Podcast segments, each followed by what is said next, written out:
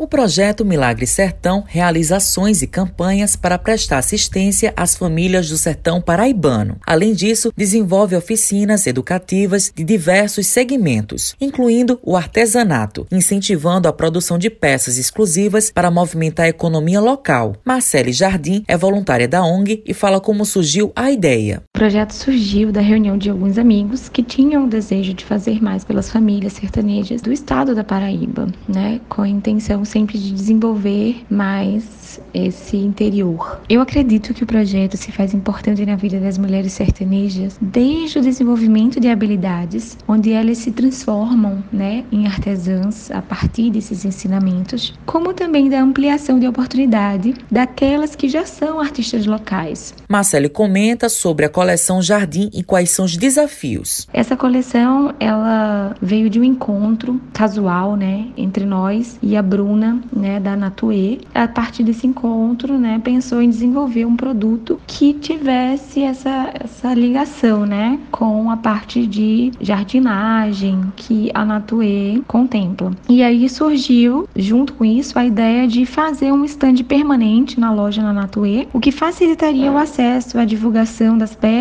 para todas as pessoas que moram aqui, né, na Paraíba ou na cidade de João Pessoa. Quem também não está em João Pessoa pode ter acesso às peças através do nosso site, que é o milagresertão.org. Maria de Fátima Santos Martins é artesã e ela conta um pouco da história dela com artesanato. Eu comecei a trabalhar com sete anos. Aí, quando foi com idade de 12 anos, veio um povo ensinar a fazer o artesanato. Aí eu fui, participei.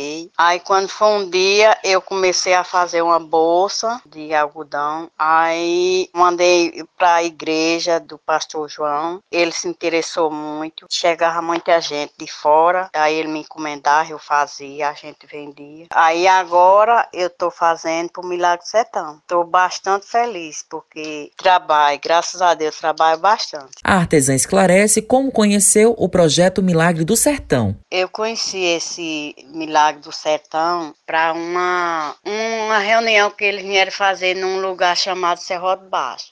Aí foi, eu mostrei que eu fazia uns artesanatos. Aí eu fiz umas peças. Disse, Dona Maria, vai dar certo. Aí desse dia pra cá eu não parei mais. E sou feliz em estar no Milagre Sertão. Mais informações na página do Instagram, arroba Milagre Sertão. Matheus Silomar para a Rádio Tabajara, uma emissora da EPC, Empresa Paraibana de Comunicação.